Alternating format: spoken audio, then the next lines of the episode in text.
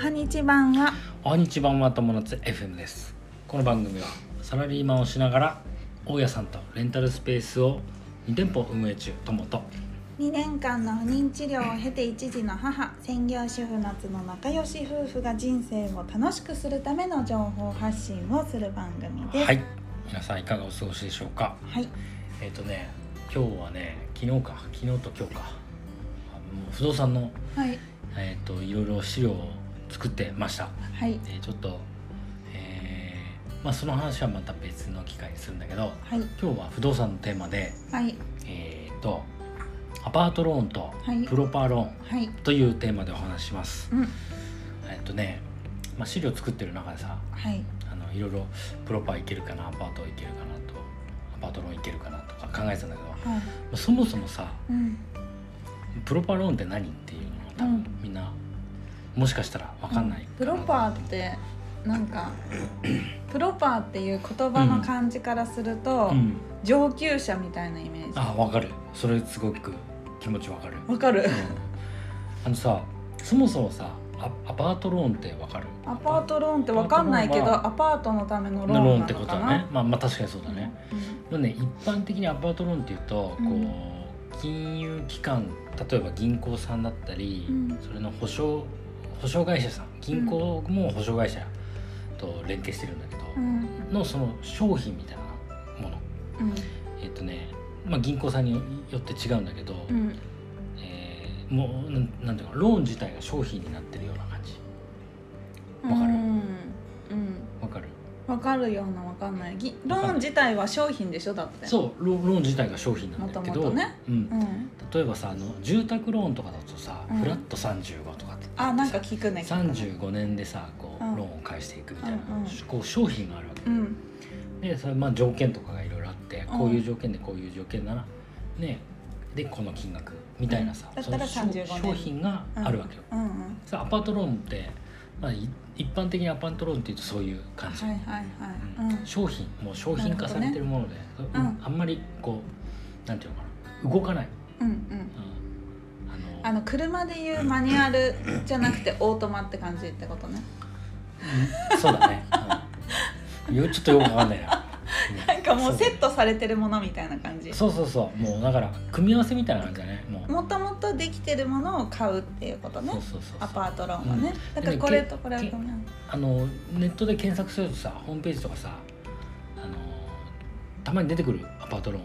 出てくる銀銀行さんとかもあるんだけどせうん。そういうのはほとんどがアパートロはい。ーン、うん、です。はい。で反対にプロパーローンっていうのはうんこれね僕も勘違いしてたんだけど法法人に対してもらえるのがうん。プロパはい。ー法人のローンがプロパーだと思ってたんだけどそうじゃないみたいで、うん。プロパーローンっていうのはその独自のうん商品というか、はいはい。あ銀行が独自にこう考案したうん。あの計算してこう作り出したローンのおプランうん。だね。っていうことなんえっとその人に合わせて作るってことね。そういうこと、うんその人のだからその人だったりあとはその収益物件に対して、えーそのマニュアアルマニュアル車でいうマニュアル。ってこと。そういうこと。そういうこと。そそういうこうそういうことがいいとそういうこと。そういうこと。そういうん。うん。なるほどね。とそういうこと。そういうこうん。うん。へとなんだって。え、うん。うん、だからあのまあ人それぞれさ買う人もそれぞれだしさ物件もそれぞれじゃない、うん。だからその人のその属性とかもしくは法人だったらその決算の内容だったりとか、うん。であと物件のそのスペック。うん。築何年で、えーどのぐらいの収益性があって。うん。とあの資産性がどのぐらいあって。っうん。ていうのをこう総合的に見て組み立てて銀行さんがうん。こう独自に組み立てていったのがプロパーローンというものらしい、ね。どっちがいいとかあるの？えっ、とね金利で言うとやっぱプロパーの方がうん。安いかな、あそうなんだ。安いイメージだねアパートローンってやっぱりうん安くても2.5%とかぐらいあるかな。2.5%以上あるのかな、うん。というイメージですはいね、でプロパーっていうと反対にもう 2%, 2以下。もう安いのだと1%切るような。うん。なんかイメージでね僕うん。プロパーで融資してもらったことないからさ、うんまあ、でも聞いてる話でさ、うん。そういうイメージかななるほどね。でどっちかっていうと僕もプロパーをいつかはやりたい。やりたいうん。と思っている、はい。でそれでまあそのためにも法人作っていろいろまあ実績を積み上げていきたいというふうな話をしっててことはプロパーをのローンを組めるのは、ハードルが高い。っあそていうことかう、うん。な、プロうん。プロプロパーです。よプロプロパーとね。プロプロパー。プロじゃないと。プロじゃないとプロじゃないと。もうできない。でやっぱり実績とかそういうのもないとダメなのかな。そうだね。うん。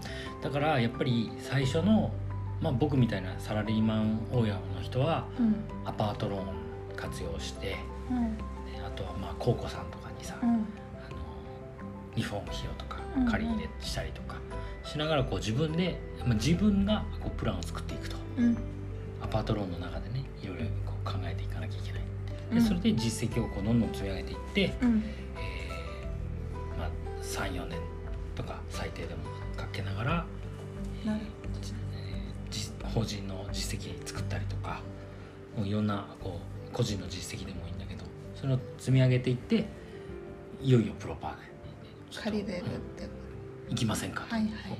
銀行さんが言ってくれるかもしれないですね。あのさうんよく実績っていうのあるけどさ、うん、えっとそこの銀行以外で借りてるのももちろん実績に含んでくれるよね。なります。なります。高庫さんで借りたりとかうん、他の銀行とかそうですね。そうですね。へえだからそのまあ返済できないっていうのはさもう持ってのほかなんだけど、うんうん。まあ、それよりもそのきちんと運営してあの収益をだ出しますと。うん。ちゃんと黒字ですと、うんうん。儲かってますと。うん。で、えー去年よりも今年、うん。今年よりも来年うん。あの黒字で収益上がっていってますと。売上上がっていってます、はい。利益も上がっていってますと。うん。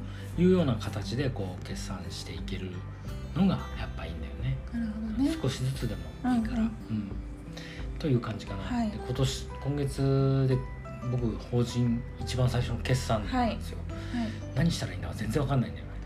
大変。本当にわかんなくて。どうすんの？わかんないの自分でやるんだけどはいさっぱりわけわかんない。自分個人のさ確定申告もさわけわかんない。てんやわんやでやったじゃん。ね。今度法人だからさ。もっと大変だよ。もっと大変かもしれない。ちょっとでもあの税理士友達いるかうら、んうん。聞きながらね。とでも友達すぎて教えてくれなかったですね。あそう。友達仲良すぎると逆になんか、あそう。うん、喧嘩になるみたいな。あそうなの？喧嘩にはならないか。なんか、うんまあ、ちょっとでもそういう友達もいるから聞いてみようかな。そうだね。うん。なあのそうですね。はい。今年の決算も重要ですからね、まあそうですね。初年度だから、うん。まあ、そんなにががっつり売り上げ出ましたっていう書き方じゃななくていいんだけど、はい。ただちゃんときっちりその黒字は出してますよっていう形でうん。決算したいなとはい。思ってます、はい。ってな感じかな。はい。なんかよくわかりました。わかりましたか、はい。いやよかったです。はいということで、はい。今日のテーマは、えー不動産。はい。アパートローンとプロパーローンというテーマでお話ししました。はい。人生が楽しくなる友達 FM 本日も最後までご視聴ありがとうございました。ありがとうございました。またね。バイバイ